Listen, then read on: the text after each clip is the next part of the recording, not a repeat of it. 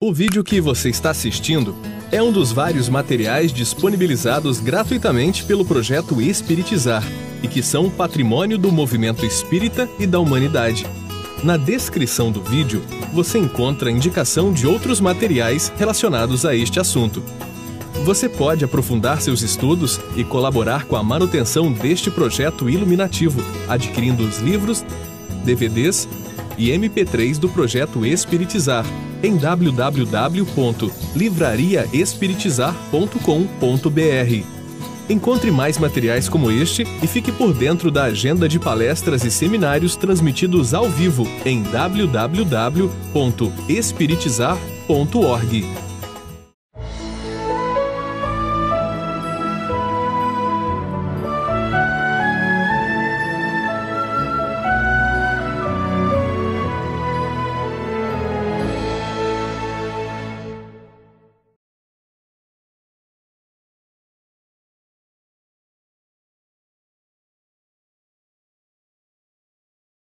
Hoje nós trabalharemos dentro do, do primeiro módulo do curso, que é Jesus, o arquétipo do amor.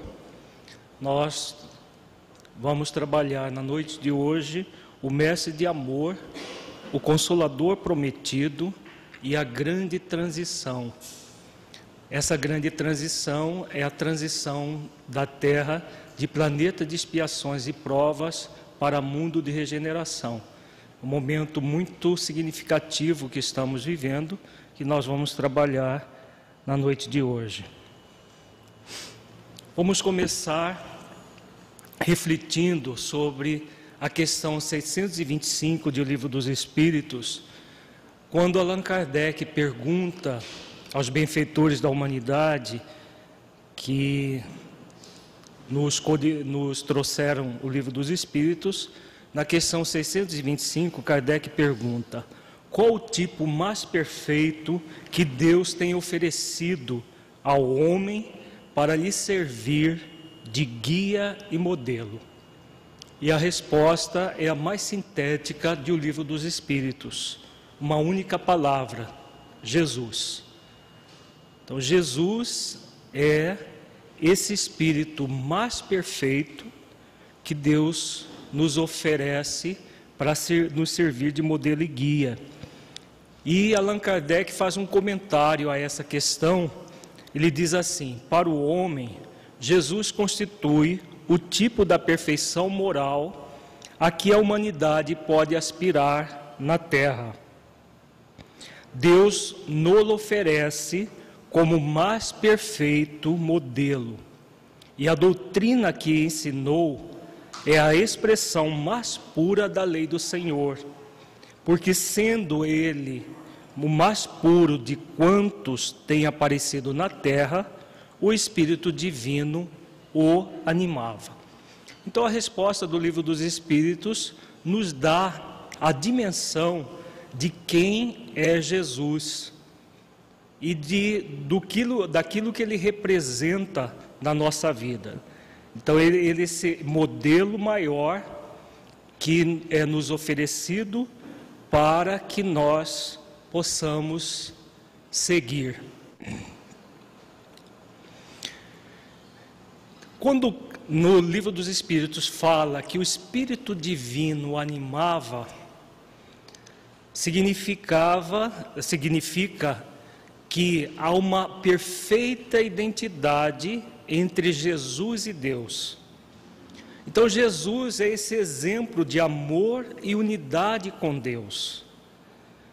E nós vamos buscar no próprio Evangelho e, e Jesus falando sobre isso. Em João capítulo 10, versículo 26, Jesus diz assim: eu sou, eu sou o Cristo, eu que falo contigo. Essa é uma das passagens mais belas do Evangelho, onde Jesus encontra com a samaritana no poço de Jacó. E ele, uma das poucas vezes para uma pessoa que não era do seu é, círculo de, de apóstolos, ele se declara quem ele é. Uma mulher que ele estava vendo pela primeira vez. E ele fala que ele é o Cristo. Então aqui nós vamos ver o significado profundo do eu sou. Quando Jesus diz eu sou, ele está afirmando essa perfeita identidade que ele tem com Deus. Quando, quando, no livro eh, Kardec diz que o Espírito Divino o animava. Nesse próximo versículo, que está em João 10, 30, Jesus diz assim: Eu e o Pai somos um. Simbolizando o que? Uma perfeita unidade de pensamento, de sentimento, uma identificação plena de Jesus com Deus. As pessoas que viram esse versículo ao pé da letra, a, é, na, na, nas igrejas, né, há uma interpretação literal desse versículo. E as pessoas dizem, na, na, principalmente na Igreja Católica, que Jesus e Deus é um, um ser só. Né? Jesus é o Filho e Deus é o Pai, numa única pessoa. Na verdade, é uma interpretação equivocada deste versículo. Quando Jesus diz que eu e o Pai somos um, ele está colocando a perfeita identidade que existe entre ele e Deus e não que ele e Deus seja o mesmo ser. No, no versículo 14, 20, João 14, 28, fica muito claro a identidade dele diferente de Deus, quando ele diz assim: Vou para o Pai, porque o Pai é maior do que eu. Se o Pai é maior do que eu, né, Deus é maior do que ele, filho o Filho de Deus, que, se, que é o, um irmão mais velho nosso, que tem como objetivo nos servir de guia e modelo. Então, quando ele fala eu e o Pai somos um, ele está realmente simbolizando identidade de pensamento e não identidade de ser, porque Deus é maior do que ele, como ele coloca em João 14, 28. Em João 6,35, Jesus lhes disse: Eu sou o pão da vida. Aquele que vem a mim não terá fome, e quem crê em mim nunca terá sede. Jesus, ah, no, no Evangelho, ele várias vezes, ele nos aborda a questão da fome e da sede. Na parábola dos dois filhos, mais conhecidas como filho pródigo, ele fala da grande fome que o filho pródigo passa a ter quando se distancia da casa do pai. No encontro da samaritana com ele no poço de Jacó, ele fala da sede de água viva que ela é, tinha. Então, todas as vezes que nós nos depararmos com a questão da fome e da sede no Evangelho, é o símbolo da dificuldade de amor que nós trazemos. E quando Jesus diz assim, que eu sou pão da vida, também isso aqui foi interpretado de forma literal, a ponto das pessoas acreditarem que Jesus, tem até uma corrente que diz que Jesus não era feito de carne e osso, era feito de células de trigo né? Porque ele fala que ele é pão e que ele, o sangue dele é o vinho. Então tem uma corrente que diz que ele era feito de trigo e de células de trigo e de uva? Porque é uma interpretação literal disto desse versículo aqui. Então eu sou o pão da vida. Se aquele que está com fome necessita de pão, que fome é essa? que ele está falando? Ele está falando da fome de amor. Então, ele é aquele que vai nos propiciar realmente saciar a fome, porque ele é o maior exemplo de amor, ele é o modelo de amor para nós mesmos. Então, aqueles que vamos até ele, não Jesus pessoa, mas o amor que ele representa, não mais terá fome. E aquele que crê em mim nunca terá sede. Então, aquela sede de água viva que é dada pelo amor, a partir do momento que nós vamos ao encontro de Jesus, nós saciamos a sede definitivamente. Nós saciamos a fome definitivamente, pelo fato de a busca, esse encontro com o amor vai nos saciar infinitamente. Depois em João 8, 12, ele diz assim: Falou-lhes, pois, Jesus outra vez, dizendo: Eu sou a luz do mundo. Quem me segue não andará em trevas, mas terá a luz da vida. Então, aqui ele usando uma outra metáfora para falar, para nos colocar um direcionamento. Ele é a luz. Então, a luz do mundo. E aquele que segue essa luz jamais andará em trevas, mas terá a luz da vida. Então, que luz, da, que luz de vida é essa, hein, pessoal? Se Jesus é a luz do mundo, que luz é que nós vamos buscar com Ele? Então, a luz do conhecimento e a luz do próprio amor, que é o sentimento que vai nos caracterizar o coração aqui, quando nós vamos ao encontro dele. Então, ele é a luz do mundo, é essa grande referência, é o modelo e guia. Se, se nós formos refletir, o que significa modelar alguém? Quando lá na questão 625 fala do modelo e guia. O que é modelar alguém? É imitar essa pessoa? Ou é algo muito maior? Usar a pessoa como referência. Então Jesus é a luz do mundo, é essa grande referência, é o modelo. A grande maioria de nós, infelizmente, para nós mesmos, ao invés de modelar Jesus, nós fazemos o quê? Nós imitamos Jesus. E aí a imitação vai criar o, o que em nós? Uma luz falsa. Uma falsa luz, que é a máscara. Aquela pessoa que coloca o evangelho embaixo do braço e sai falando para os outros, mas não busca se inspirar na conduta cristã, na conduta que Jesus ensinou para todos nós, que vai propiciar a luz da vida em nós mesmos. Então, quando nós modelamos, nós vamos inspirar na conduta de Jesus e trazer para a nossa vida, para fazer luz na nossa vida. Porque senão ficaremos fazendo uma imitação burlesca do Mestre criando o falso mestre que ele nos coloca e nós vamos estudar hoje. Outra metáfora que ele usa, eu sou a porta. Se alguém entrar por mim, salvar-se-á.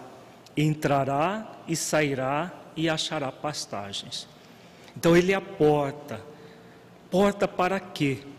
Se nós formos lá na parábola da porta estreita, quando ele diz assim: Entrai pela porta estreita, porque larga é a porta que conduz à perdição, e é estreito o caminho que leva à vida.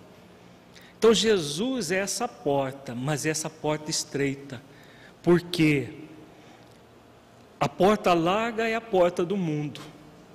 Como ele é a luz do mundo, essa porta é estreita, porque é difícil esse movimento de modelar Jesus. Imitar Jesus é fácil, agora modelar Jesus é difícil. Agora é possível, plenamente possível, entrar por essa porta, apesar de estreita. Em João 10, 11, ele diz: Eu sou o bom pastor, o bom pastor dá sua vida pelas ovelhas. Então, aqui ele se comparando com o bom pastor. aquele que cuida das ovelhas e, se preciso for, dá até a vida pelas ovelhas, como ele exemplificou. Né? Então, aquele, ele, ele, ele se coloca como o condutor, e ele diz, numa outra ocasião, que das ovelhas que meu pai me confiou, nenhuma se perderá. Então, ele esse bom condutor que nos vai conduzir a todos indistintamente. Em João 12, 46, ele diz: Eu sou a luz que vim ao mundo, para que todo aquele que crê em mim não permaneça nas trevas. Então, o que é crer em Jesus? É simplesmente a gente bater no peito e eu aceito Jesus como Salvador? É isso? Não. O que seria? O que, o que é importante crer? É na pessoa Jesus? ou na mensagem que ele trouxe. Nós temos muitas pessoas, muita gente que se diz cristã, que na verdade acredita apenas na pessoa, transformando Jesus num mito e não crê verdadeiramente naquilo que ele trouxe na mensagem que ele trouxe para todos nós. Então, para que nós possamos crer e fazer luz para não permanecer mais em trevas, é necessário inspirarmos-nos na conduta, no jeito de ser de Jesus, e não simplesmente se dizer cristão, mas distanciado do próprio ensinamento dele. Disse-lhe Jesus: Eu sou o caminho, e a verdade e a vida. Ninguém vem ao Pai senão por mim. João 14, 6. Esse é um dos versículos mais conhecidos do Evangelho. Né? Eu sou o caminho e a verdade e a vida. Então, Jesus é esse caminho maior que nos conduz a Deus. Ele é a verdade e a vida para nós. Então, quem vai por esse caminho terá sempre vida, e vida em abundância, como ele também nos ensinou. E ele é esse caminho que vai nos conduzir a Deus. Novamente, não a pessoa dele, mas todos os ensinamentos dele que nós vamos usar em espírito e verdade. Vamos ver agora um trecho do Evangelho de Mateus, capítulo 11, versículos 28 a 30, que aborda a questão do mestre de amor, de mansidão e de humildade. É um dos, dos versículos mais belos do Evangelho, que faz para todos nós um convite, para toda a humanidade. Nós, dirigentes e trabalhadores espíritas, para fazer jus a esse título de um trabalhador de Jesus, é fundamental aceitar esse convite que ele diz aqui, que ele fala aqui. Então o que ele diz? Vinde a mim, todos os que estáis cansados e oprimidos, e eu vos aliviarei. Então, diante de tudo que nós vimos até esse momento, o que significa o vinde a mim? O que significa vinde a mim? Exatamente. Conhecer o que ele diz, o seu exemplo, né? aquilo que ele faz na vida dele. Não é ir à pessoa e cultuar a pessoa, mas buscar o fundamento, os exemplos daquela pessoa. Então, vinde a mim, nós poderíamos, se Jesus ele é o modelo de amor, ir até ele significa ir até o amor que ele representa. Ele é o exemplo de amor, de mansidão e de humildade. Nós somos convidados a ir ao encontro desse amor. E quem ele convida para ir ao encontro desse amor? todos aqueles de nós que estamos cansados, oprimidos, cansados de sofrer, cansados de uma vida sem sentido, cansados de uma religião sem religiosidade, cansados de tudo aquilo que cedo ou tarde nos gera cansaço, nos gera opressão, que nos gera sofrimento. Então ele não convida qualquer pessoa, ele convida aqueles que estão cansados de uma vida puramente sem sentido, uma vida puramente material. Então, todos nós que estamos dentro do movimento espírita, já estivemos em outras religiões, já estivemos no, no, vivendo puramente o mundo, e novamente Jesus convida, nos convida a um trabalho de amor para nos libertarmos desse mesmo cansaço, dessa opressão, né, para que nós encontremos alívio a isso tudo. O alívio, é claro, que é resultado de uma ação. Ele não é uma, algo fortuito que vai acontecer na nossa vida, mas é a realidade a partir de uma ação. E que ação que é essa? No próximo versículo ele, ele coloca a ação. Ele diz assim: Tomai sobre vós o meu jugo e aprendei comigo, que sou manso e humilde de coração. Encontrareis descanso para a vossa alma. Então, a ação que vai nos conduzir ao alívio é tomar o jugo dele. Qual é o jugo de Jesus, hein, gente? Qual é? Jugo é uma palavra extraída da do cotidiano.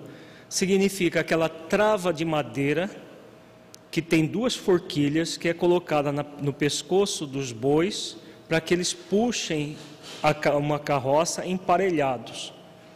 Se não houver o jugo, um boi vai para um lado, outro vai para o outro e vão vai acontecer até um acidente. Com o jugo, com esse direcionador, Jesus pega essa palavra e usa como uma metáfora. Então, jugo ou canga, que é a mesma coisa, seria um direcionador. Qual é o direcionador de Jesus? O amor, o próprio amor. Quando ele nos convida, vinde a mim, ele está nos, chamamos, nos chamando para ir ao encontro do amor. E aí ele coloca essa direção que o amor representa.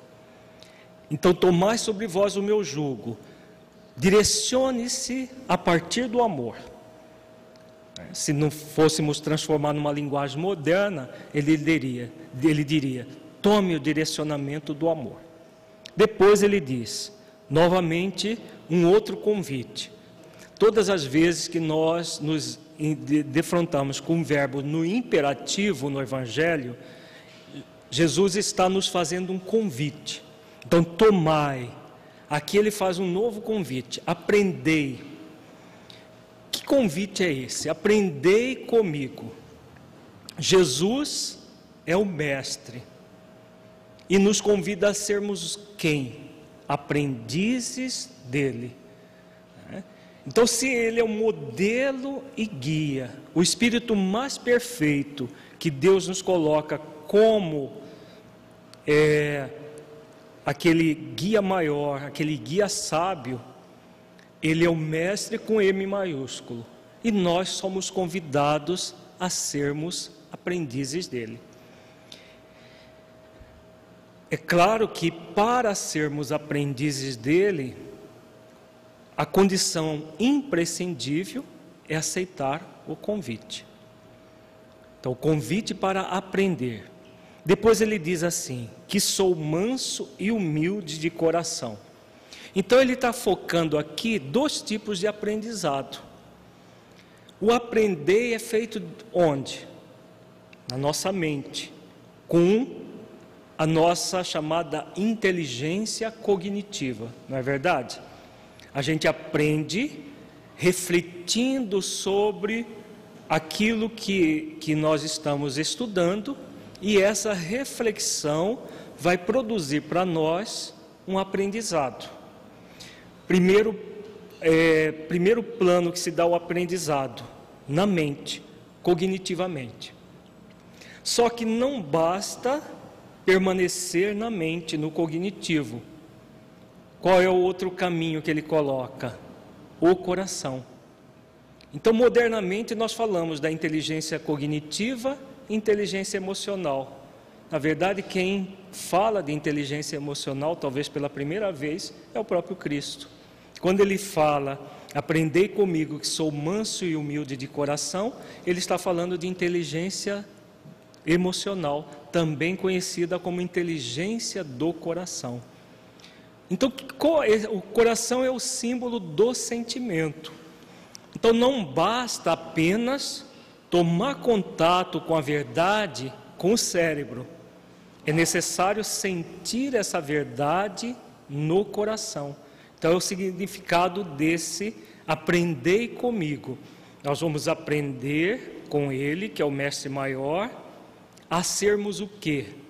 Pessoas que não apenas fala de virtudes, mas pessoas que faz exercícios para sentir as virtudes no coração. Então, o trabalhador, o, o, o dirigente, os líderes espíritas, os trabalhadores espíritas, é aquele que faz exercícios de amor, de mansidão e de humildade para sentir essas virtudes no coração. Numa linguagem kardeciana, Jesus, eh, Kardec diz assim: reconhece o verdadeiro espírita pelo esforço que ele realiza para domar as suas más inclinações. Não é isso que Kardec diz no Evangelho? Então, está em sintonia plena com essa fala de Jesus. Por quê? Onde estão as nossas más inclinações? Nos nossos pensamentos e nos nossos sentimentos. Nós temos os nossos vícios, as nossas paixões, as nossas dificuldades e de que forma que nós vamos domar essas más inclinações? Pelo exercício do amor, da mansidão e da humildade. Nós ainda não somos mansos, amorosos, nem humildes. Nós somos aprendizes de amor, de mansidão e de humildade. Podemos aprender? Podemos. Aprender de que forma? Fazendo exercícios um dos grandes problemas nessa questão aqui é que muitas vezes nós exigimos de nós, porque lemos no Evangelho que é importante o amor, a mansidão e a humildade, aí nós já exigimos de nós ter essa mansidão e essa humildade aqui agora. E o que vai acontecer se nós exigirmos de nós uma perfeição que nós ainda não temos? O que vai acontecer? Nós vamos criar a pseudo-perfeição. Nós vamos criar uma máscara que não corresponderá à realidade. Aí, se nós usarmos, usarmos um trocadilho, nós vamos ser mansos e humildes de cérebro e não de coração. O manso e humilde de cérebro é aquele que faz de conta que é. Então, como faz de conta que ele já está se colocando como mestre? Se acha, né, como diz o, os adolescentes, ele se acha já mestre e exige uma maestria que ele está distante. Então, isso é um dos grandes empecilhos para o nosso próprio aperfeiçoamento. Quando Kardec fala do domar, dominar as más inclinações, esse domínio é fruto do quê? É fruto de um esforço, de uma consciência da própria imperfeição. Primeiro passo é tomar consciência da própria imperfeição e o esforço para transformar gradativamente, tendo a, a, a certeza de que nós somos aprendizes. E o aprendiz é aquele que não sabe. Né? Então, no caso aqui, nós nem sabemos e nem sentimos ainda. Vamos fazer exercícios para saber e sentir o amor, a mansidão e a humildade de coração. Jesus é o mestre, ele pode dizer eu sou. Nós podemos dizer o quê? Eu sou aprendiz de amor, de mansidão e de humildade. Nenhum de nós pode, pode é, aliás, poder até poderíamos, mas não deveríamos dizer eu sou manso ou eu sou humilde. Porque Jesus pode dizer perfeitamente isso. Nós somos aqueles que podemos aprender. Então, se nós nos colocarmos como aprendizes de Jesus, Aí sim, nós vamos fazer exercícios, quantos forem necessários, até que as nossas inclinações más sejam transformadas. Para isso, nós vamos não, é, precisar não de uma única existência, mas várias existências. Várias existências no corpo, tantas quantas forem necessárias, até que um dia nós alcancemos a pureza espiritual, daquele espírito que se torna mestre, que é aprendiz hoje e que, com o passar do tempo, vai adquirir a maestria. Foi o que Jesus também fez. Ele não foi criado mestre, ele se fez mestre pela própria evolução. Quando nós atendemos o convite de Jesus, nós vamos encontrar descanso para a nossa alma. Então, descanso não significa inatividade, significa paz no coração, significa harmonia interior para que nós possamos viver com equilíbrio.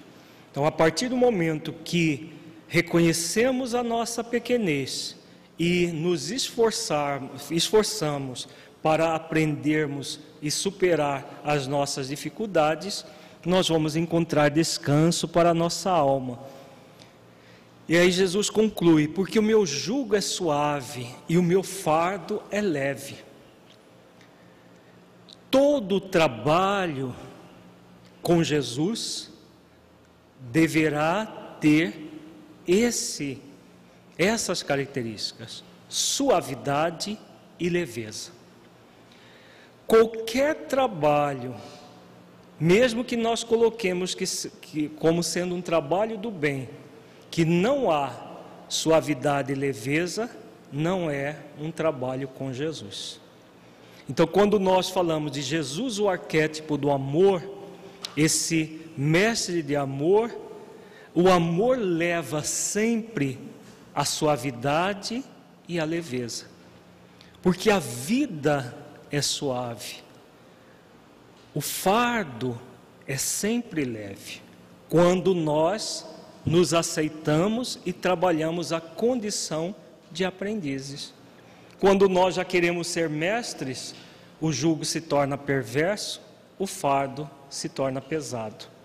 Quando nós nem queremos aprender, também o jugo se torna perverso e o fardo pesado. Agora, quando nós nos colocamos como aprendizes, nós vamos aprender com os nossos erros, com os nossos acertos, nós vamos gradativamente crescer no próprio trabalho do bem, né, no, na própria atividade que realizamos. Vamos falar agora um pouco sobre o Consolador prometido. Se nós, espíritas, estamos dentro do movimento espírita, é graças a um convite de Jesus.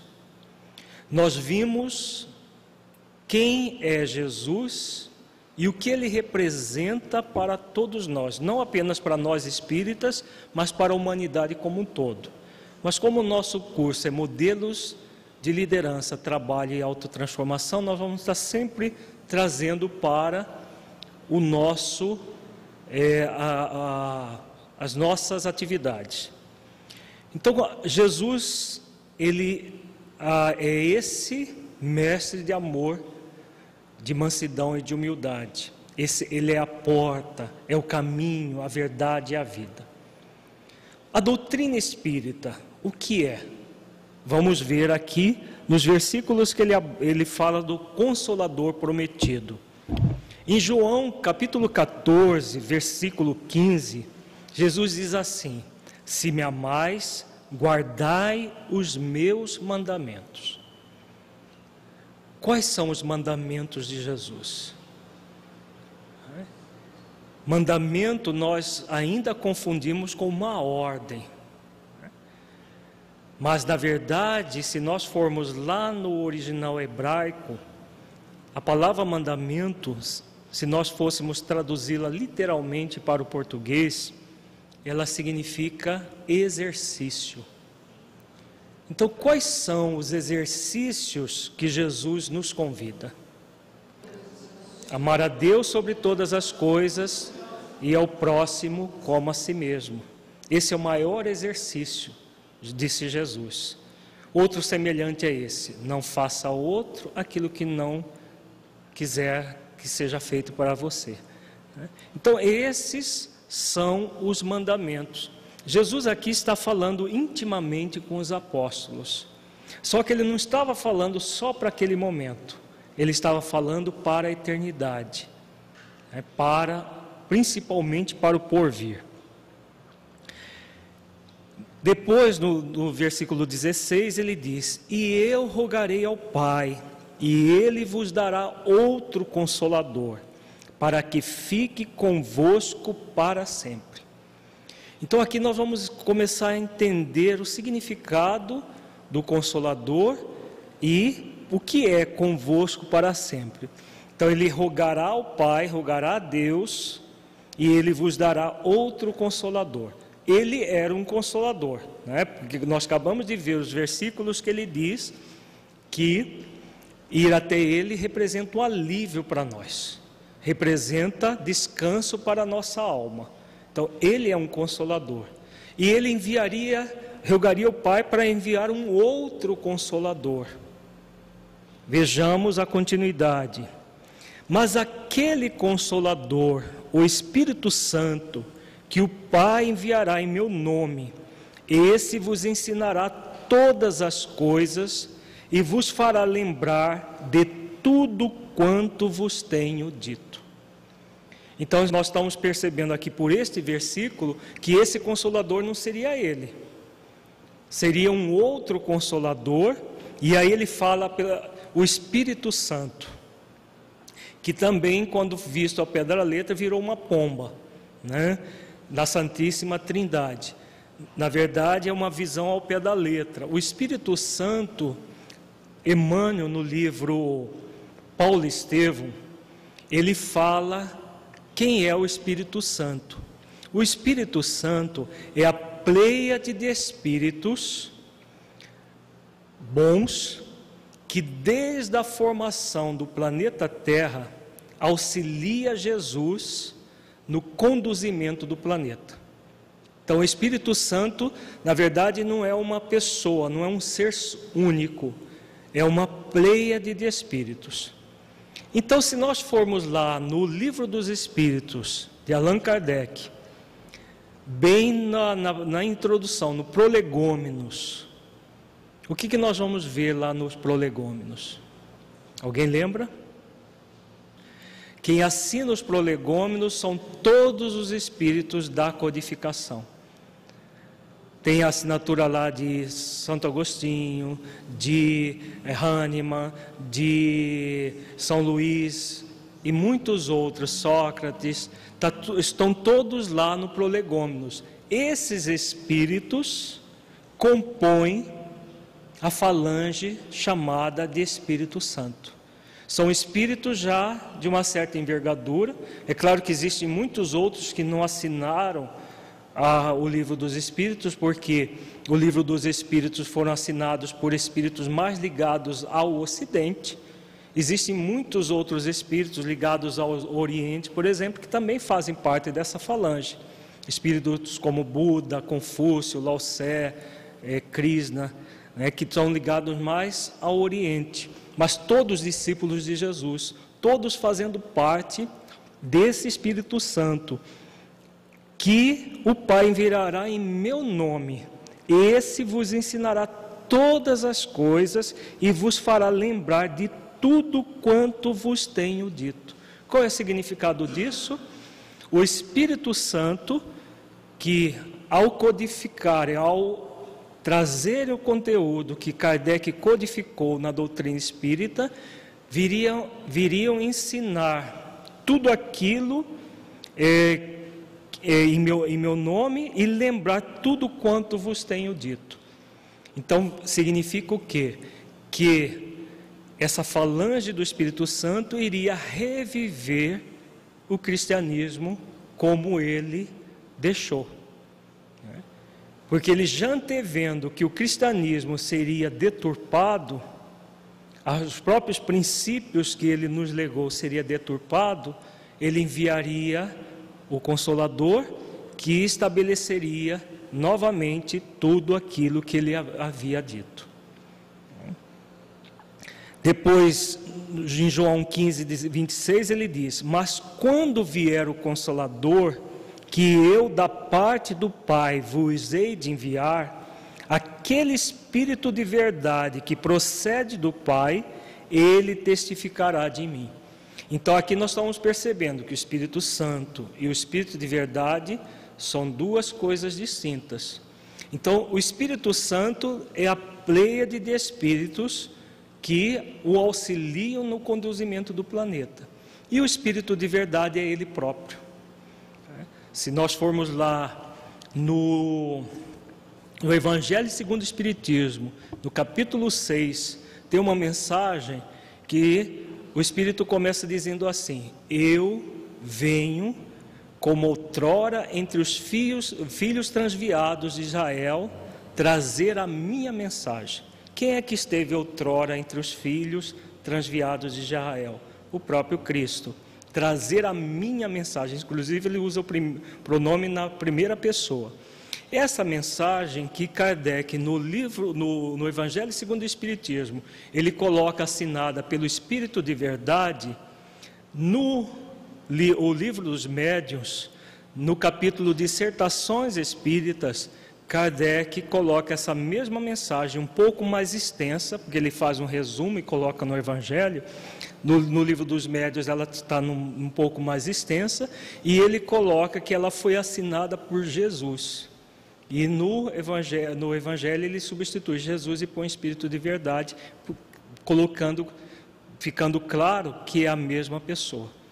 Né? E o Espírito de verdade era o guia espiritual de Kardec, que só podia estar com ele diretamente 15 minutos por mês. Então a gente vê que é um espírito de alta envergadura com uma responsabilidade muito grande. Quem ficava com Kardec o tempo todo era o espírito Zéfiro, que ficava o tempo todo com ele.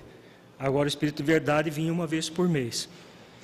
Então, aqui Jesus está falando desse Espírito de Verdade que procede do Pai. Ele novamente ele volta.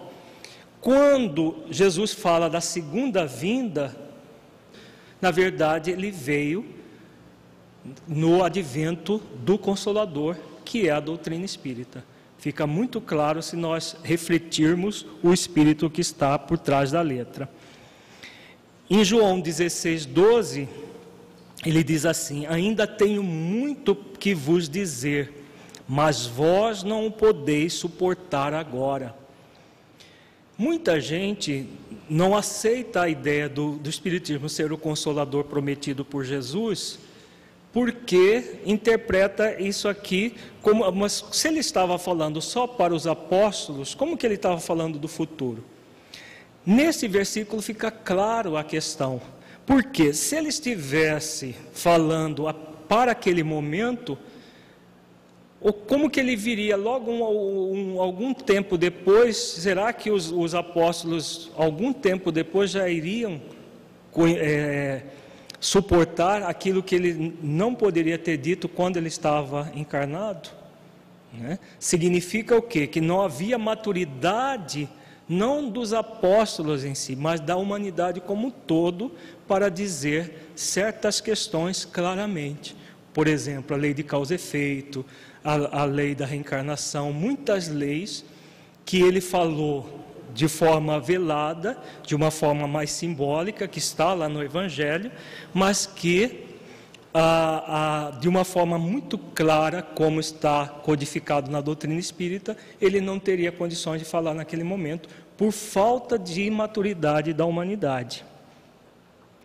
Depois, em João 16, 13, ele diz: Mas quando vier aquele, o Espírito de verdade, Ele vos guiará em toda a verdade, porque não falará de si mesmo, mas dirá tudo o que tiver ouvido e vos anunciará o que há de vir. Então o Espírito de verdade vem e restabelece toda a verdade. Por isso chama o Espírito de verdade. Que verdade é essa? A verdade que ele havia trazido e que foi deturpada ao longo do tempo no próprio cristianismo. Quando o cristianismo se transforma na religião oficial de Roma e vira catolicismo, ele foi praticamente desapareceu na sua essência. É, aliás, desapareceu no, no, no, no, não na essência, porque a essência permaneceu, porque a essência estava nas palavras de Jesus. Mas, como princípio, ele desapareceu durante todo um, um, um período muito grande da história da humanidade. E nós sabemos pela história o que é, os cristãos fizeram né, do cristianismo uma, uma caricatura do que na verdade era. Com a reforma protestante, tentou-se, Jesus enviou, aliás, antes da reforma protestante, ele envia Francisco de Assis para restabelecer o cristianismo.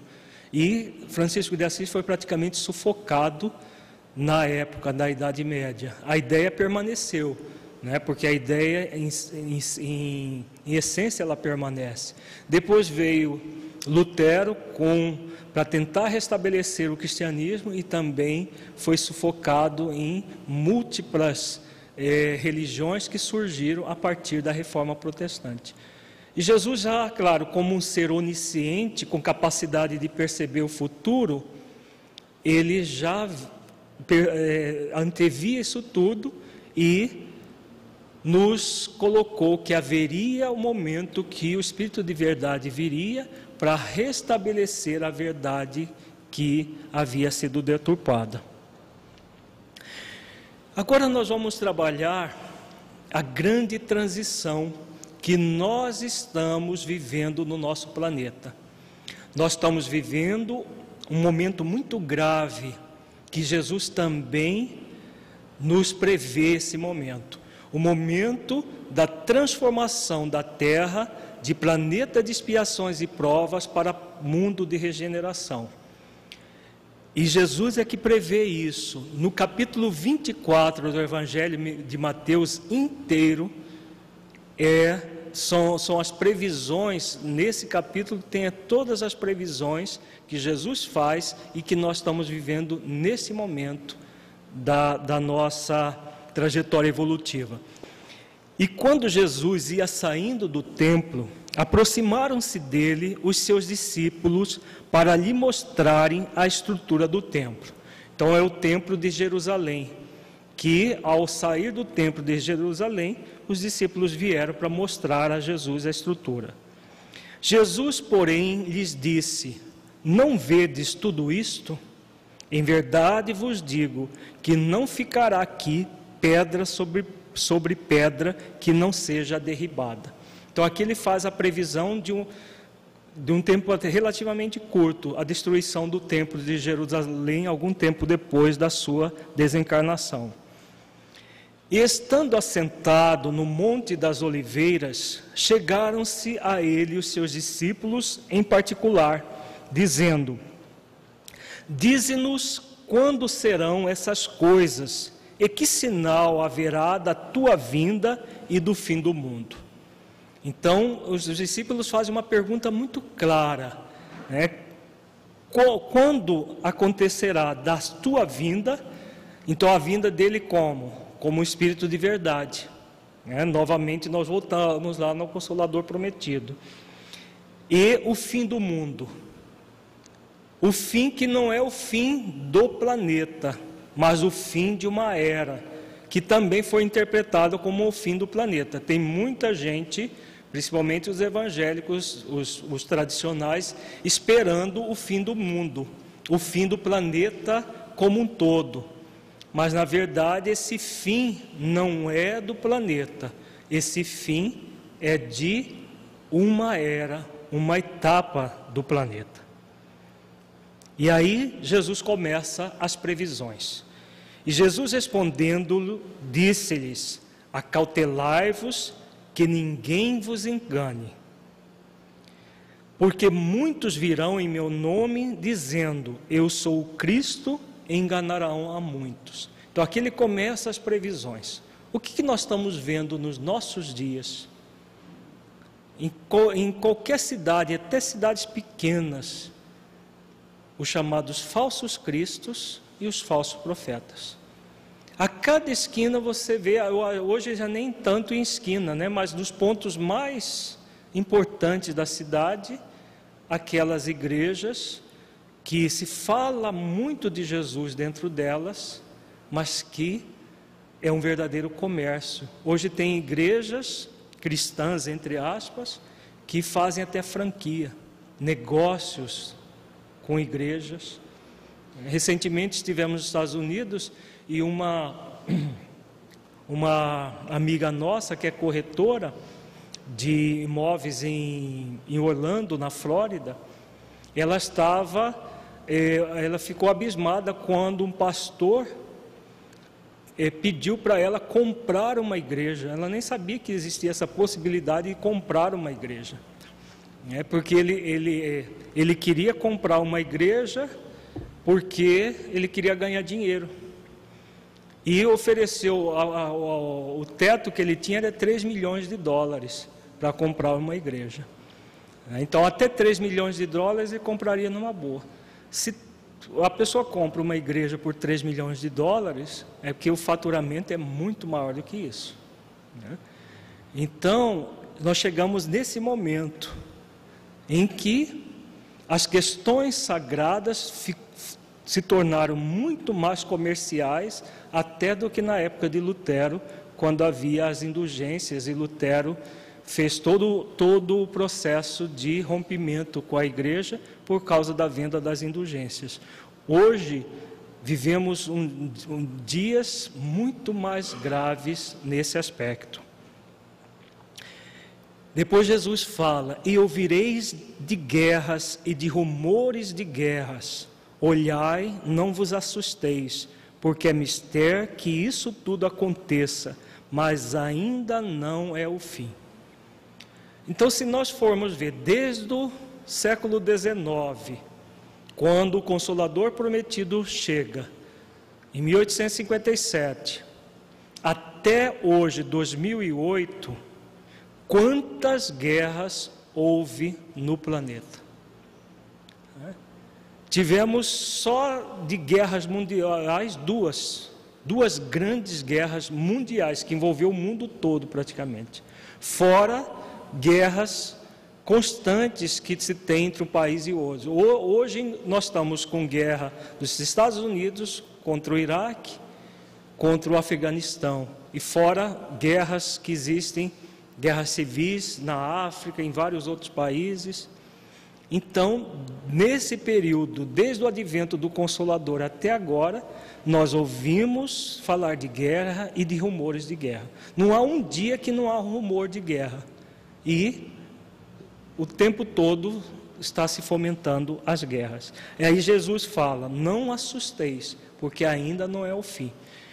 Até pouco tempo atrás falava-se de uma terceira guerra mundial que não ia sobrar de nada. Já diluiu-se isso. Muita gente passou a ter medo, um medo horrível de desencarnar num hecatombe nuclear na terceira guerra mundial, que falava-se que, só sobraria as baratas e as bactérias.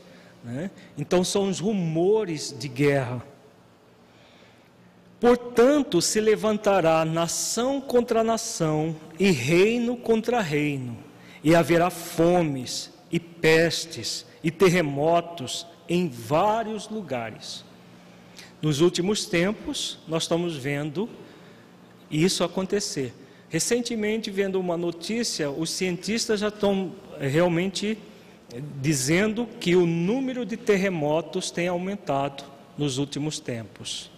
Fome, hoje há toda essa a, a, a, fome na África de forma endêmica já há muito tempo. E fala-se que no, no, nos próximos anos essa fome vai aumentar muito mais, porque os alimentos têm aumentado de preço, há, há uma deficiência da produção de alimentos em relação à demanda. Então, a tendência da fome se generalizar um pouco mais do que vem acontecendo. As pestes, né? Nós tivemos no nosso no século passado, no final do século passado e ainda continua essas chamadas pestes modernas, como a AIDS. Né? Então, a ciência, ao mesmo tempo que ela vai debelando muitas pestes antigas, as chamadas doenças infecto-contagiosas de um lado, surgem outras e outras a cada momento. Mas todas essas coisas são o princípio das dores. Então vejamos, se a fome é dolorosa, as guerras geram dor, é apenas o princípio das dores. Significando o quê? Que essas dores vão ser cada vez mais intensificadas. Então vos hão de entregar para ser desatormentados, e matar-vos-ão, e sereis odiados de todas as gentes por causa do meu nome. Então, nós, por exemplo, do movimento espírita, o que aconteceu nesses 150 anos de consolador? Os espíritas foram tratados bem, perseguidos como os primeiros cristãos eram perseguidos. Só a única diferença é que não tinha mais circo para nos jogar lá dentro, porque se as leis não tivessem melhorado, até isso fariam. Seu Praeiro, por exemplo, que é um pioneiro aqui em Mato Grosso, as pessoas jogavam pedra na casa dele. Quando ele estava em Cáceres, ele ia passando numa, numa rua, se, é, na calçada as pessoas é, cruzavam para o outro lado para não é, encontrá-lo de frente, porque ele era o, o Satanás, o filho do diabo. Falavam que ele, ele engarrafava espírito e aí saía entregando o espírito engarrafado na casa das pessoas. Várias vezes ele foi apedrejado, não foi apenas a casa, mas ele próprio. Então, isso tem pouco, não é muito tempo atrás, isso há 40, 50 anos atrás. Então, esses, esses tormentos, né, hoje já nem tanto, os nossos tormentos são mais morais, já não, nós não somos mais apedrejados por sermos espíritas. Né? Já evoluímos um pouco mais enquanto humanidade, mas ainda existem muitas, muitas perseguições, principalmente cidades menores do interior. Tudo por causa do nome de Jesus. Nesse tempo, muitos serão escandalizados e trair-se-ão uns aos outros e uns aos outros se aborrecerão. Nós não ligamos um jornal na televisão ou no rádio, nós não pegamos uma revista de, grandes, é, de grande circulação ou um jornal sem haver um escândalo diário, um após o outro, não é verdade? Cada dia surge um escândalo diferente, não é apenas no nosso país, não, no mundo afora. Nós estamos vendo nos Estados Unidos esse grande escândalo que foi a, é, os créditos que não tinham lastro, gerando um problema para um país inteiro.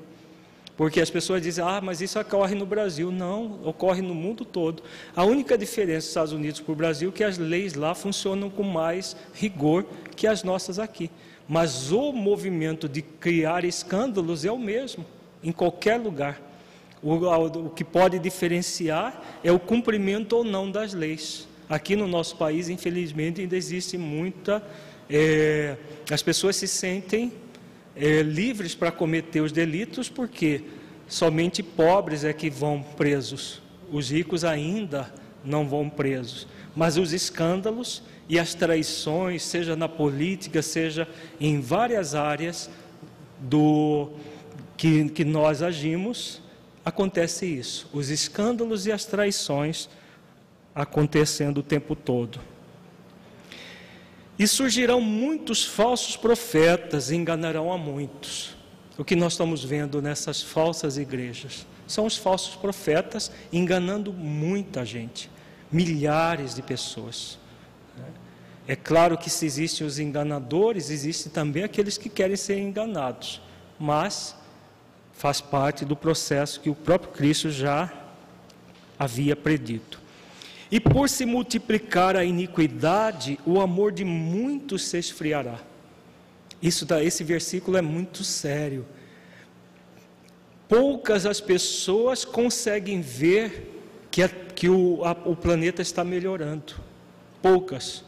A maioria, inclusive muitos espíritos, nós tivemos nesse fim de semana numa região do Paraná, e que ah, muitas pessoas falam, mas não é possível, não estamos melhorando nada, estamos retrogradando. Algumas pessoas, no seminário que nós demos lá sobre o trabalho do bem, algumas pessoas falaram isso. Está retrogradando, não é possível. Poucos aqueles que conseguimos enxergar o bem num numa situação como nós estamos vivendo. Nós usamos um exemplo lá na, em Ponta Grossa, quando estávamos lá. O que está acontecendo? É semelhante, nós estamos vivendo um momento, imaginemos a Terra como um grande furúnculo. O furúnculo, todo mundo sabe que está cheio de pus, de podridão. Vamos imaginar espremendo esse furúnculo. Quem olha o pus, o mau cheiro que sai e não tem um conhecimento mínimo de medicina, vai achar que a pessoa está apodrecendo viva, né? Se quem olha um furúnculo, nossa, esse fulano aí, só daqui a pouco ele vai ser enterrado porque está apodrecendo vivo. Agora, quem conhece que aquilo é o início da, da cura, depois que espreme toda aquela podridão, é o início da cura. Então, no, em termos coletivos, nós estamos vivendo esse momento. O momento em que a, toda o planeta está convulsionando. Né? E esse pus, esse mau cheiro, esse, isso tudo faz parte da cura do planeta. Não quer dizer que ele esteja pior. Se você for olhar de uma forma superficial, está pior.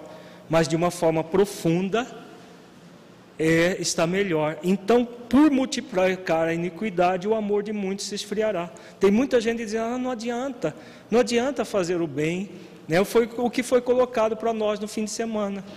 Uma pessoa colocou isso. Não adianta fazer o bem, porque não adianta, é, ninguém, é, ninguém aceita, ninguém isso. Aí há uma tendência pessimista, por desconhecer esse princípio todo. Então Jesus já previa isso que o amor se esfriará em muito por causa desse excesso de iniquidade. Se dentro do movimento espírita isso acontece, imagina fora do movimento, sem a lucidez da doutrina espírita para nortear o caminho. Né? Então, nós estamos vendo aí as pessoas cada vez mais eh, desesperançadas, cada vez mais sentindo como se não valesse a pena amar, porque está todo mundo mas será que está todo mundo? Não, não está todo mundo. É uma parte, uma parte muito grande do planeta que está assim. Mas tem muita gente fazendo bem, tem muita gente buscando o melhor, buscando o amor. Mas aquele que perseverar até o fim será salvo. Então, aquele que perseverar até o fim. Há as iniquidades, isso é inegável, mas todos somos convidados ao trabalho do bem, ao trabalho do, do bem por amor a Jesus, por, para sentirmos dentro de nós esse amor e que vale a pena amar. Então, por isso é importante perseverar até o fim. E este evangelho do reino será pregado em todo o mundo, em testemunho a todas as gentes. Então virá o fim. Então o fim virá quando? Quando esse evangelho do reino estiver sendo pregado para todas as gente. Então, O que nós estamos vendo em nossos dias? Com o advento da internet, com o advento da, de todas as informações. Hoje a doutrina espírita, de uma certa forma, está disseminada pelo mundo. Raros os países que Divaldo Franco ainda não falou. Né? Então, ele, de uma certa forma, está disseminado em várias áreas. Agora, não na intensidade que vai necessitar, mas tem sido disseminado e uma revivescência do cristianismo. Mesmo em outras religiões, as pessoas já começam a despertar para uma realidade de um cristianismo mais puro, de, de, de, de se importar realmente com a mensagem de Jesus e não com a letra que está por, com a, ao, ao pé da letra dos versículos. Quando, pois, virdes que a abominação da desolação de que falou o profeta Daniel está no lugar santo, quem lê, que entenda. Então, essa, esse momento em que a desolação atingiria um nível abominável, né, que o profeta Daniel havia previsto. Aí ele continua. Então, os que estiverem na Judéia, que fujam para os montes. Então, que símbolo é esse, Judéia? Ele está falando daqueles que vivem em Israel? Senão só os de lá que vão. Então, Judéia aqui significa aqueles que estão buscando as questões sagradas. E o monte? Nós vamos lá para o Morro de Santo Antônio? Para os montes, os lugares altos, porque vai ter um dilúvio e dá tudo? É isso? Que monte é esse?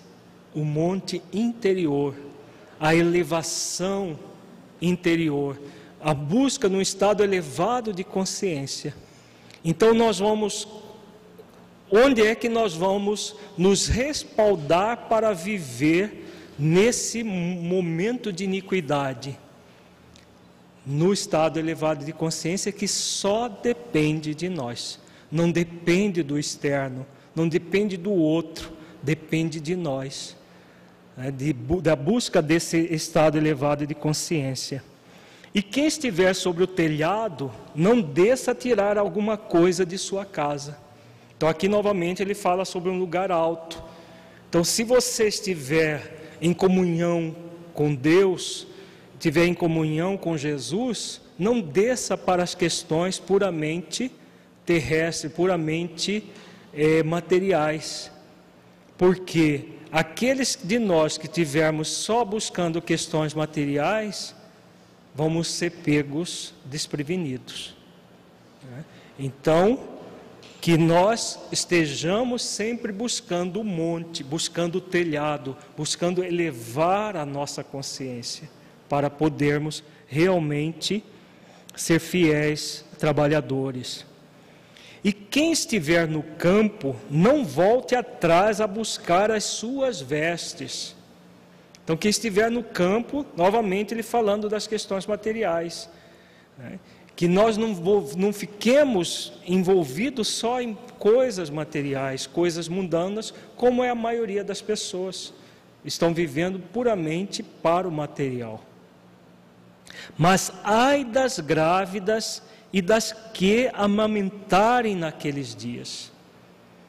Então aqui ele faz uma, uma previsão um pouco sinistra, né? Ai das grávidas e daquelas que amamentarem naqueles dias. Que significado tem isso, hein? As pessoas que frequentam reuniões mediúnicas, que fazem trabalhos nessa área de, dos espíritos carentes e muitas vezes até empedernidos no mal, sabe o significado disso. Porque o que são as grávidas e as que amamentarem? Aquelas que estão sendo convidadas a dar luz a espíritos menos felizes que vivem nas, nas sombras. Se nós formos lá nas obras de Filomeno de Miranda, um livro, por exemplo, Sexo e Obsessão, ou o próprio Libertação, que fala das regiões das trevas que ficam abaixo da crosta, né? essas obras elas abordam a questão de espíritos que já estavam há, séculos, alguns até há milênios, nas, nas regiões trevosas do planeta e que estão renascendo no planeta como última oportunidade para que aproveitem para a própria evolução. Se não aproveitarem, vão ser exilados para outros planetas. Então, esse, esse momento também difícil que nós estamos vivendo, se nós formos no Apocalipse de João, nós vamos enxergar muita coisa do que João fala nos nossos dias, tem a ver com isso. As trevas estão sendo esvaziadas, as regiões umbralinas também. Todos esses espíritos estão reencarnando no planeta. Por isso que Jesus diz: Mas ai das grávidas e das que amamentarem naqueles dias. Não, não, significa que elas são coitadas por estarem assim, mas porque é, uma, é uma, um compromisso de trazer, de servir de, de, de porta de entrada para esses espíritos se renovarem. Né? Então, muitos, muitas mulheres hoje, elas não têm uma vinculação direta com esses espíritos, mas aceitam recebê-los na sua, é, no seu ventre para dar oportunidade de evoluir. Não é qualquer mulher que está dentro desse rol aqui. São algumas especiais que se colocam nessa renúncia para ajudar esses irmãos, para que eles tenham uma oportunidade de continuar no nosso planeta. Porque não, não aproveitando a oportunidade, serão exilados em outros planetas. E orai para que a vossa fuga não aconteça no inverno, nem no sábado então, que fuga é essa? É a fuga de nós mesmos? É a fuga do planeta? É fuga. Que fuga é essa? Se nós lembrarmos daquele outro versículo, ele fala dos montes e do telhado, tem a ver com isso. Que o nosso movimento seja de estado elevado de consciência o tempo todo, numa vigilância constante, para que, se a, a, qualquer coisa que acontecer não nos pegue. O inverno é o período de maior dificuldade. E o sábado, para os hebreus, era aquele dia sagrado que não podia se fazer nada. Então, se vai pegar no sábado, no inverno, significa nos pegar desprevenidos. E quando é que nós estaremos desprevenidos? Se nós não fizermos o trabalho constante de elevação, de ir para os montes e estar nos telhados, dessa elevação interior. Senão nós vamos ser pegos desprevenidos. Nós vamos trabalhar daqui a pouco a parábola das virgens, das, das dez virgens, e nós vamos entender melhor isso aqui, do, do pegar desprevenido. Tem muito a ver com a parábola que nós vamos estudar daqui a pouco. Porque haverá então grande aflição, como nunca houve desde o princípio do mundo até agora, nem tampouco haverá jamais. Então, essa aqui também, esse versículo é muito interessante. Haverá grande aflição, que nunca houve desde o princípio. É o que nós estamos vivendo. Né? Nós nunca tivemos um momento de grande aflição como nós estamos tendo. A ponto de um pai jogar uma, cria, uma filha pela janela, né? Nunca houve, se nós formos recordar, assim, pelo menos, que, que se soubesse, esse tipo de crimes não acontecia até um certo tempo. Por que está acontecendo? Né? Então, é o momento desse auge do furúnculo vindo a foro. E se aqueles dias não fossem abreviados, nenhuma carne se salvaria mas por causa dos escolhidos serão abreviados aqueles dias. Então, isso aqui também é extremamente consolador, esse versículo. Por quê? Aqueles de nós que tem uma visão, temos uma visão pessimista, vamos achar, acreditar que vamos do, do mal para o pior, do pior para a catástrofe. Aí Jesus coloca: esses dias serão abreviados, significando que que vai ter um momento que o próprio Criador vai dizer basta, é, porque se não houver isso, nenhuma carne se salvaria. No nível tecnológico que chegou à Terra, se não houver um trabalho para expurgo dos maus do planeta, nós, seres humanos, vamos destruir o planeta. Isso é inegável. Porque com o avanço tecnológico, o que nós estamos fazendo? Né? Todo esse, esse é, aquecimento global que está havendo, poluição, é, a, a, destruição das florestas. É um ser humano, antigamente tinha machado, então era difícil destruir árvore. A, com a tecnologia criou-se a motosserra. Então você vai, uma pessoa destrói centenas de árvores em pouco tempo. Aqueles tratores imensos com corrente, eles pegam, arrebentam com as florestas em pouco tempo, graças à tecnologia. Então, se não houver uma, um, uma intervenção espiritual, então aqueles que só ficam observando nós encarnados, dá a impressão que não vai ter um paradeiro, que vai ser o fim do mundo mesmo. Mas haverá uma intervenção espiritual, não fantástica como muita gente acredita literalmente Jesus tocando trombeta, descendo com os anjos. Na verdade, isso tudo é um simbolismo para esse momento de transformação que estamos passando. Como ele diz, por causa dos escolhidos. Então, se alguém vos disser, eis que o Cristo está aqui ou ali, não lhes deis crédito. Então, aqui falando sobre essas falsas religiões cristãs, que diz que o Cristo está aqui ou ali. Porque surgirão falsos cristos e falsos profetas, e farão tão grandes sinais e prodígios que, se possível fora, enganariam até os escolhidos. Então a gente vê, se você liga um canal de televisão, é, de manhã ou depois das 11 horas da noite, você vai ver os prodígios, entre aspas, né, acontecendo, enganando muita gente. Os falsos cristos e os falsos profetas nessas igrejas de faz de conta. Eis que eu vou tenho predito.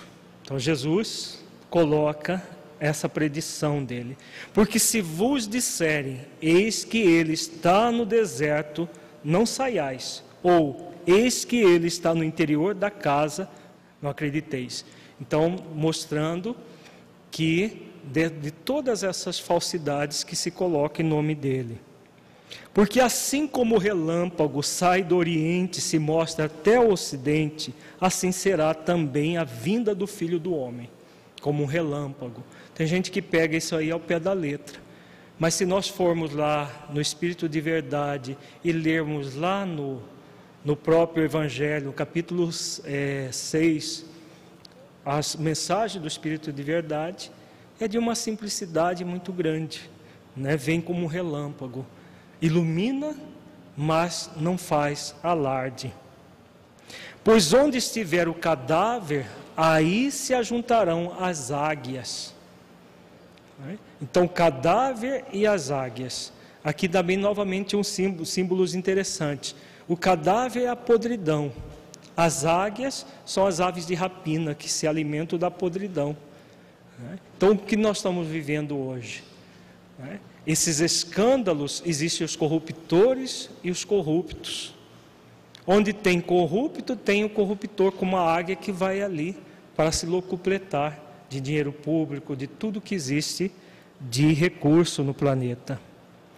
E logo depois da aflição, naqueles dias, o sol escurecerá e a lua não dará sua luz, e as estrelas cairão do céu, e as potências dos céus serão abaladas.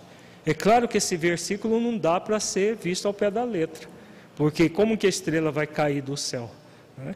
Na verdade, esse momento de aflição em que nós acreditamos que não há uma luz no fim do túnel nós acreditamos que não há esperança. Então, para uma pessoa que não acredita que há uma luz no fim do túnel, que não há esperança, tudo está escuro. E nós poderíamos dizer: uma pessoa em depressão, ela não fica assim? Alguém já viu uma pessoa em depressão franca que fecha até as cortinas, não quer ver a luz do sol? A, Organização Mundial de Saúde diz que o século 21 é o século da epidemia da depressão. Vai ser o século da depressão. É exatamente o que nós estamos vivendo. As pessoas se fechando dentro das suas casas, muitas vezes sem querer ver a luz do sol, sem querer ver as estrelas, se incomodando com isso. Então aparecerá no céu o sinal do Filho do Homem, e todas as tribos da terra se lamentarão, e verão Filho do Homem vindo sobre as nuvens do céu, com poder e grande glória. Então, esse versículo que é, é visto ao pé da letra. Então, tem muita gente esperando Jesus vir é, sobre as nuvens né, e descer. Na verdade, ele é o símbolo do próprio Espírito de verdade que veio sobre as nuvens, porque ele se comunicou através de médios, né? através, colocando todo o seu poder e sua glória, mas nublado, porque não veio em pessoa, mas veio através de um médio. Então nós temos as, as, as, mensagens do Espírito Santo e do Espírito de verdade através de médios. E ele enviará os seus anjos com rijo clamor de trombeta. Então os médios trombetearam a realidade da vida, os quais ajuntarão os seus escolhidos desde os quatro ventos, de uma a outra extremidade dos céus. Então existem médios por toda parte, principalmente na época de Kardec, foram milhares de centros de núcleos espíritas por toda parte onde se trombeteou a realidade imortal. Né? A, a mensagem de Jesus ecoou sobre a forma de trombetas no nascimento do Consolador da doutrina espírita. Aprendei, pois, esta parábola da figueira, quando já os seus ramos se tornam tenros e brotam folhas, sabeis que está próximo o verão. Então, aqui Jesus falando das, da renovação, que está próximo à renovação. Igualmente, quando virdes todas essas coisas, sabeis que Ele está próximo às portas.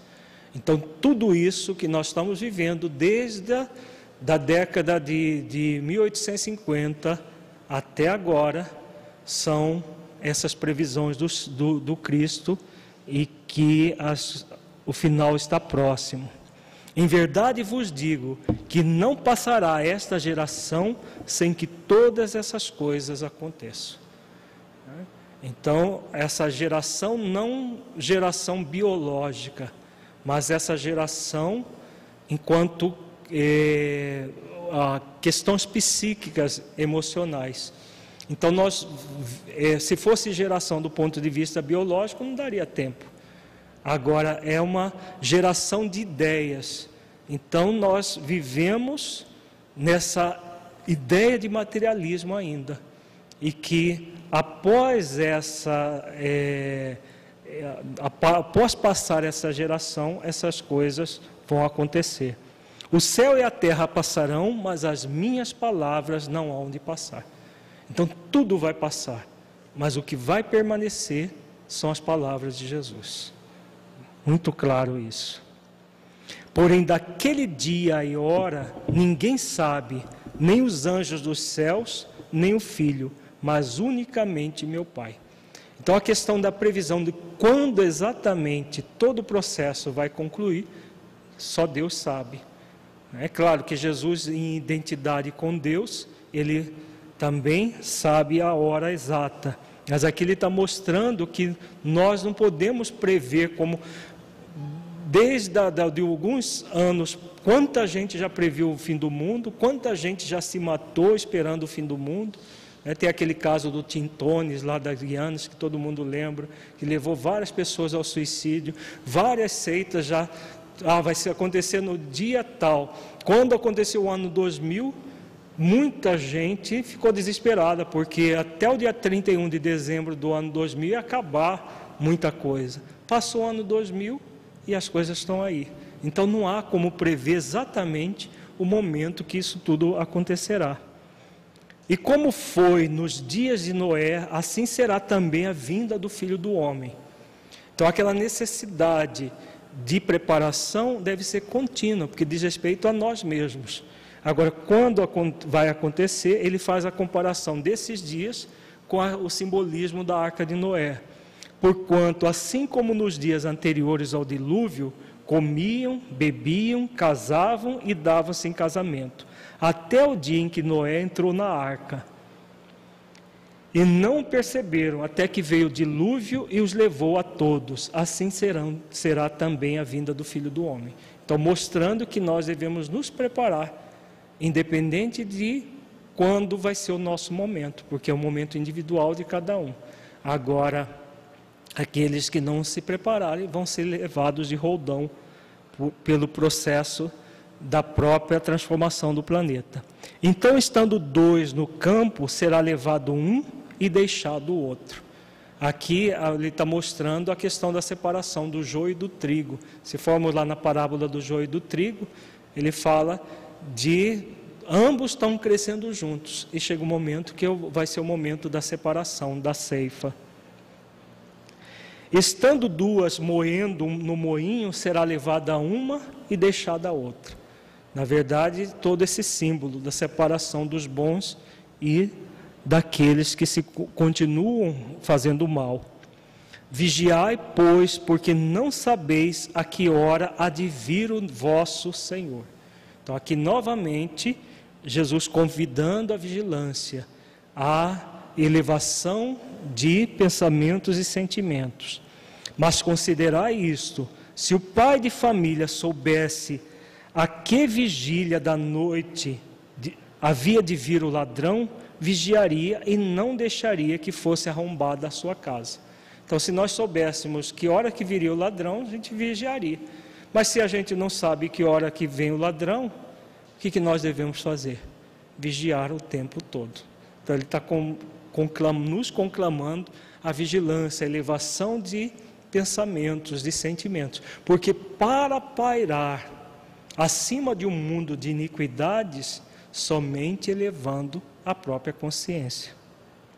Por isso estáis vós apercebidos também, porque o Filho do Homem há de vir a hora em que não penseis. Então, a qualquer momento, ele vem com o objetivo de nos, é, não de nos julgar, mas de observar o que nós estamos fazendo. Quem é, pois, o servo fiel e prudente que o Senhor constituiu sobre a sua casa para dar o sustento do, a seu tempo? Então aqui ele faz uma pergunta, né? Então aqueles de nós que estamos dentro do movimento espírita, como dirigentes, como trabalhadores, no, dentro do movimento espírita, que tem como objetivo reviver o Evangelho de Jesus, nós somos os servos fiéis e prudentes ou nós estamos desprevenidos? Qual é a nossa categoria? É uma pergunta para que nós façamos na nossa intimidade. Nosso curso é Modelos de Liderança, Trabalho e Autotransformação. Nós estamos realizando a transformação que nos cabe, indo para os telhados, indo para os montes, buscando elevação, ou estamos vivendo de qualquer jeito e, quando o tempo chegar, estaremos desprevenidos. Bem-aventurado aquele servo que o Senhor, quando vier, achar servindo assim. Então, nós somos convidados a sermos servidores. Se estamos sendo servidores fiéis, qualquer hora que o Senhor vier, vier estará bem-vindo. Se não estivermos como servidores fiéis, né? e que horas que, nós, que, que o Senhor virá para nós? Hein, gente? Que horas que virá? Do ponto de vista individual. Do ponto de vista coletivo, coletivo é, é esse momento que nós não sabemos qual. momento da nossa desencarnação, que nós vamos prestar contas para a nossa própria consciência. Se fomos o servidor fiel ou não. Se estávamos na condição das virgens loucas ou das virgens prudentes. Em verdade vos digo que o porá sobre todos os seus bens. Então, o servo fiel ficará acima de todos os, os bens. Porém, se aquele mau servo disser consigo: O meu senhor tarde virá. Então, o mau servo fica esperando. Não, ele, ele vai deixar as coisas correr frouxa e tal e começar a espancar os seus conservos e a comer e a beber com os bêbados, virá o Senhor daquele servo num dia em que o não espera e a hora em que ele não sabe. Então aqui Jesus está mostrando, se nós vivermos no mundo e para o mundo, né, com os bêbados, com aqueles de má vida, estamos sendo convidados a sermos trabalhadores fiéis, o Senhor virá num dia em que ele não espera, a hora que ele não sabe. E separá-lo-á e destinará a sua parte com os hipócritas. Ali haverá pranto e ranger de dentes. Então, só vai fazer jus a esse título de trabalhador de Jesus o servo fiel. Os demais vão se unir aos hipócritas e ali haverá pranto e ranger de dentes.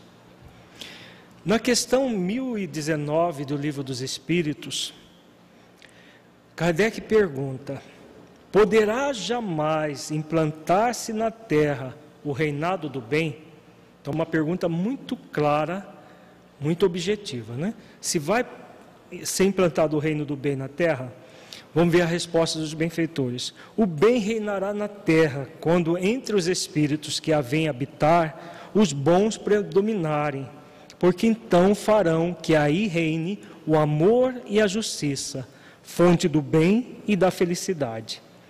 Por meio do progresso moral e praticando as leis de Deus, é que o homem atrairá para a terra os bons espíritos e dela afastará os maus estes, porém, não a deixarão, senão quando daí estejam banidos o orgulho e o egoísmo. Predita foi a transformação da humanidade, e vos avizinhais do momento em que se dará, momento cuja chegada apressam todos os homens que ali auxiliam o progresso. Essa transformação se verificará por meio da encarnação de espíritos melhores, que constituirão na terra uma geração nova. Então, os espíritos dos maus, que a morte vai ceifando dia a dia, e todos os que tentam, tentem deter a marcha das coisas, serão daí excluídos, pois que viriam a estar deslocados entre os homens de bem, cuja felicidade perturbariam. Irão para mundos novos, menos adiantados, desempenhar missões penosas, trabalhando pelo seu próprio adiantamento, ao mesmo tempo que trabalharão pelo de seus irmãos ainda mais atrasados. Todos vós, homens de fé e de boa vontade, trabalhai, portanto, com ânimo e zelo na grande obra de regeneração, que colhereis pelo centro o grão que houver de semeado. Ai dos que fecham os olhos à luz, preparam para si mesmo longos séculos de trevas e decepções. Ai dos que fazem dos bens deste mundo a fonte de todas as suas alegrias. Terão que sofrer privações muito mais numerosas do que os gozos de que desfrutaram. Ai, sobretudo dos egoístas, não acharão quem os ajude a carregar o fardo de suas misérias. Então, a resposta dos benfeitores, muito grave, muito interessante colocando, né, da nova era da transformação do planeta. Então essa transformação tem tudo a ver com a mensagem, com com a fala de Jesus, essas predições que Mateus anota no capítulo 24. Esse momento delicado que estamos vivendo, em que muitos espíritos já não reencarnam mais aqui. A gente vê isso nas reuniões mediúnicas. Tem espíritos que, da própria reunião mediúnica, uma vez atendido, eles são levados para outros planetas. E alguns reencarnam aqui como última oportunidade para se renovarem. Então, mas aqueles de nós que não nos renovarmos, que buscarmos puramente os gozos materiais, o resultado vai ser é, essa, é, essas privações né, muito maior do que o gozo que desfrutaram, como resultado dessa imigração do, daqui da Terra para um planeta muito mais primitivo. Segundo Joana de Ângeles, no livro Moldando o Terceiro Milênio, é, ela, ela diz no final desse livro, que é um livro biográfico do Divaldo, que o planeta onde os espíritos que estão exilados da Terra estão sendo levados, ele está semelhante à Terra quando a Terra se transformou num planeta de expiações e provas. Então é semelhante à Terra na época das cavernas. Então imaginemos sair do ambiente aqui cheio de tecnologia, de ar-condicionado, de computador e tudo, e ir para num planeta viver numa caverna. Né? Quanto difícil vai ser a vida daqueles que foram exilados da Terra. E há dois mil anos, quase no finalzinho do livro Há Dois Mil Anos, tem um trecho muito interessante nas páginas 353 a 355, quando Emmanuel faz, ele faz um relato de um discurso que Jesus faz quando os primeiros cristãos foram martirizados no circo. Então Jesus vem pessoalmente receber aqueles cristãos.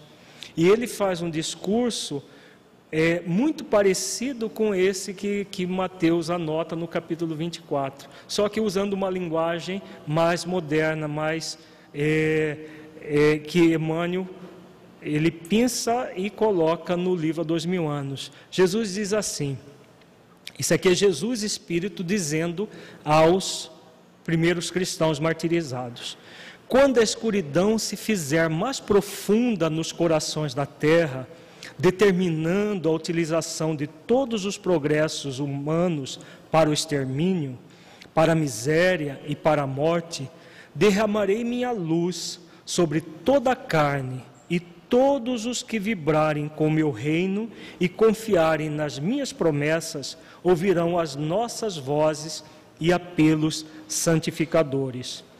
Pela sabedoria e pela verdade, dentro das suaves revelações do Consolador, meu Verbo se manifestará novamente no mundo, para as criaturas desnorteadas no caminho escabroso, através de vossas lições que se perpetuarão nas páginas imensas dos séculos do porvir. Então, aqui ele falando aos cristãos primeiros que voltariam até para trazer o próprio Consolador.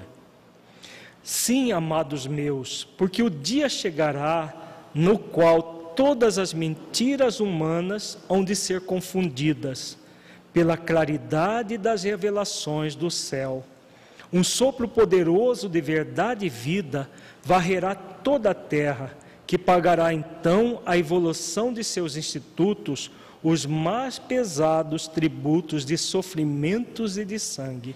Então, aqui Jesus falando dos sofrimentos desses dias que estamos vivendo. Exausto de receber os fluidos venenosos da ignomínia e na iniquidade de seus habitantes, o próprio planeta protestará contra a impenitência dos homens, rasgando as entranhas em dolorosos cataclismos. Então, esse, esse, é, esse texto foi psicografado em 1932. Nada do que está acontecendo hoje se sabia na época. Então, aqui Jesus coloca muito claro: o próprio planeta, cansado de tanto descalabro do ser humano, protestará. Né? No, é, na verdade, são processos físicos do planeta. O aquecimento global nada mais é do que o resultado do mau uso do ser humano do planeta. Nós tivemos uh, recentemente aquele tsunami na África, na, na Ásia, né? que foi um terremoto que alcançou até a costa da África, a, aquele maremoto que se seguiu ao terremoto. Então, muito provavelmente vão ser muitos ainda desses tipos de, de terremotos, praticamente gerando toda essa convulsão no planeta. As impiedades terrestres formarão pesadas nuvens de dor que rebentarão no instante oportuno, em tempestades de lágrimas na face escura da terra. Então, das claridades da minha misericórdia, contemplarei meu rebanho desditoso e direi, como os meus emissários: Ó Jerusalém, Jerusalém. Então, Jesus aqui falando daquele tempo de abreviar todo o sofrimento, o tempo em que ele chegará e dará um basta nisso tudo. Mas nosso Pai, que é a sagrada expressão de todo amor e sabedoria, não quer se perca uma só de suas criaturas, transviadas nas tenebrosas senda da impiedade. Trabalharemos com amor na oficina dos séculos por vindouros, reorganizaremos todos os elementos destruídos, examinaremos detidamente todas as ruínas, buscando material passível de novo aproveitamento.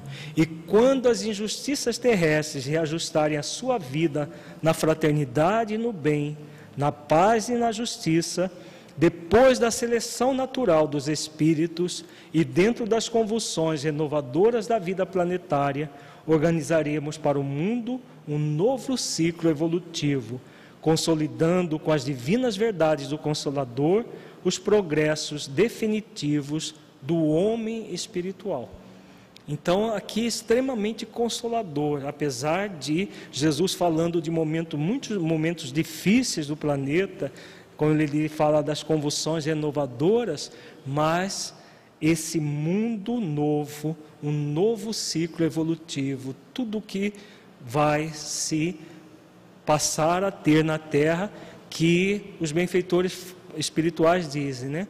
A Terra, quando o planeta de regeneração, comparado com o que ela é hoje, será um verdadeiro paraíso. Imaginemos toda essa tecnologia que nós desfrutamos hoje, em vez de ser usada para as guerras, para a destruição, for usada para o bem de todas as pessoas do planeta. A quão maravilhoso vai ser. Aí nós poderíamos fazer uma pergunta: sabendo-se que a doutrina espírita é o consolador prometido por Jesus, qual a sua importância neste momento de transição que a Terra está passando? Então, aquela essa passagem do próprio há dois mil anos, Jesus está falando do consolador prometido. Ele está falando da renovação que a doutrina espírita pode oferecer nesse grande, nessa grande transição que estamos passando. Agora, como nós, líderes e trabalhadores espíritas, nos inserimos nessa grande transição? Aí que está a questão. Como é que nós vamos nos inserir? Somos muitos são os convidados para o trabalho de Jesus. Agora, poucos os escolhidos. Por quê? São poucos realmente os servidores fiéis que permanecem no trabalho, fazendo colocando o trabalho em primeiro lugar e não a sua, é, o seu eu, o seu ego. E aqui nós vamos ver a parábola das dez virgens para encerrar nossa reflexão é, em cima dessa questão. Como que nós estamos neste momento? Nós estamos no movimento de prudência, no sentido de que a qualquer momento que Jesus chegar na nossa vida, nós estaremos preparados ou estamos desprevenidos. Então, a, na, no capítulo 25, versículo 1, Jesus diz assim: Então o reino dos céus será semelhante a dez virgens que, tomando as suas lâmpadas, saíram ao encontro do esposo. Então, aqui o Jesus simboliza toda a humanidade. Quem é o esposo? Ele próprio. Quem são as dez virgens? Todos nós. Todos nós da humanidade. E cinco delas eram prudentes e cinco loucas. Então aqui ele faz a divisão das pessoas prudentes e das pessoas loucas, desprevenidas. As loucas, tomando as suas lâmpadas, não levaram azeite consigo. Então as lâmpadas naquela época eram acesas com azeite, azeite, né, com óleo. Então as loucas levaram as lâmpadas, mas sem azeite. Mas as prudentes levaram azeite em suas vasilhas com as suas lâmpadas. Então, azeite significa o quê? O combustível, tudo aquilo que existe dentro de nós, que nos proporciona o quê? A luz. Aquilo que nós vimos inicialmente, Jesus sendo a luz do mundo e convidando, nos convidando a fazer a luz. Então, o azeite é aquilo que nós trazemos em nosso interior que vai produzir a luz. E tardando o esposo, tosquenejaram todas e adormeceram. Tosquenejaram é dormitar, é, aquele, é um cochilo. Elas tiraram o cochilo e, e adormeceram. Então todas as dez virgens adormeceram. Mas à meia-noite ouviu-se um clamor, aí vem o esposo, saí-lhe ao encontro. Então houve aquele clamor, havia chegado o esposo. Percebamos que tudo isso é simbólico, né? Porque um esposo para dez virgens né, seria muito esquisito. É tudo simbólico, mostrando que Jesus é esse, é, é como nós vemos, esse grande modelo para todos nós. Agora, alguns vão usá-lo como modelo e guia, outros não. Então, vai ter afinidade. Então, a, a, a, aqueles de nós que somos prudentes, vamos ter afinidade com o modelo e guia.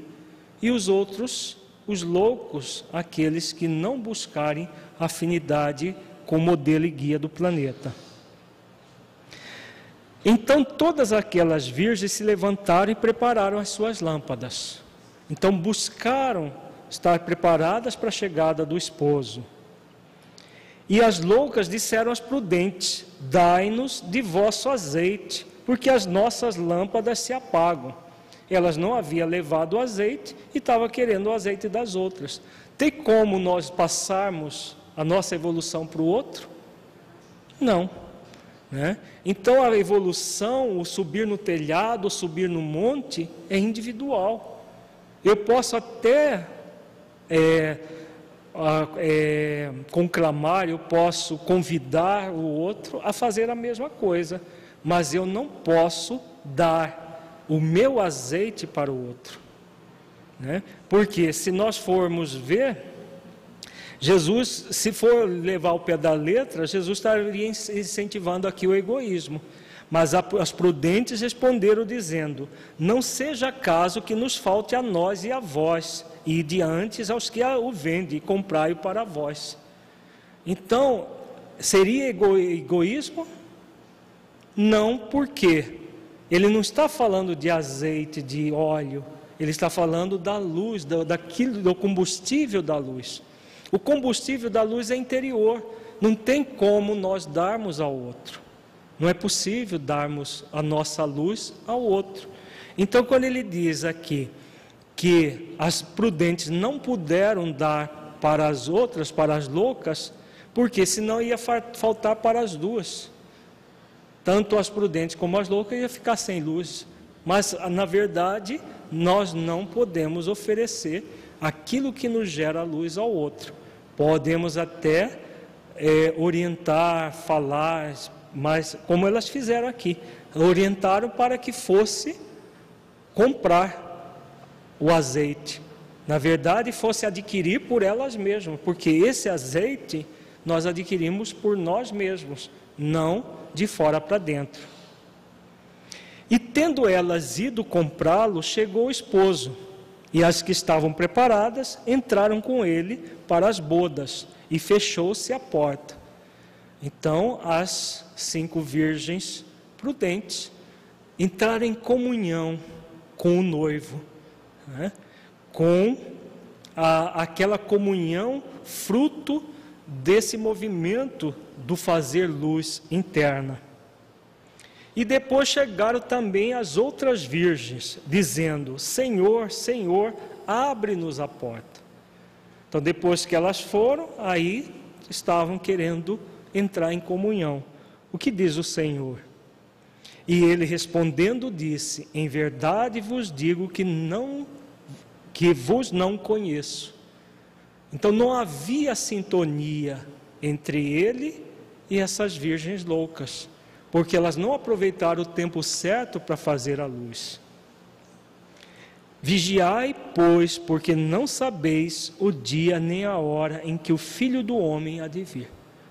Então, essa vigilância constante, esse trabalho constante de elevação da nossa consciência, da busca do espiritual, da busca desse verdadeiro trabalho do bem. Porque a qualquer momento, simbolicamente, Jesus vai chegar na nossa vida e vai nos perguntar: o que você fez do trabalho que eu lhe confiei? É, o que você fez da oportunidade bendita dessa última hora que nós vamos ver no próximo módulo do nosso curso, né, no nosso próximo item, desse trabalho de última hora que nós estávamos sendo convidados a fazer. Então, como nós estaremos trabalhando como a Virgem prudente, as virgens prudentes ou como as virgens loucas. A virgem, a virgem louca é o símbolo daquele que está apenas gozando a vida. E quando vem o momento da verdade, esse momento em que nós vamos prestar contas à nossa própria consciência, são pegos desprevenidos. E a Virgem Prudente simboliza todos nós que estamos buscando fazer todo o esforço que for necessário para fazer luz, aproveitando a existência atual no trabalho do bem, no trabalho com Jesus.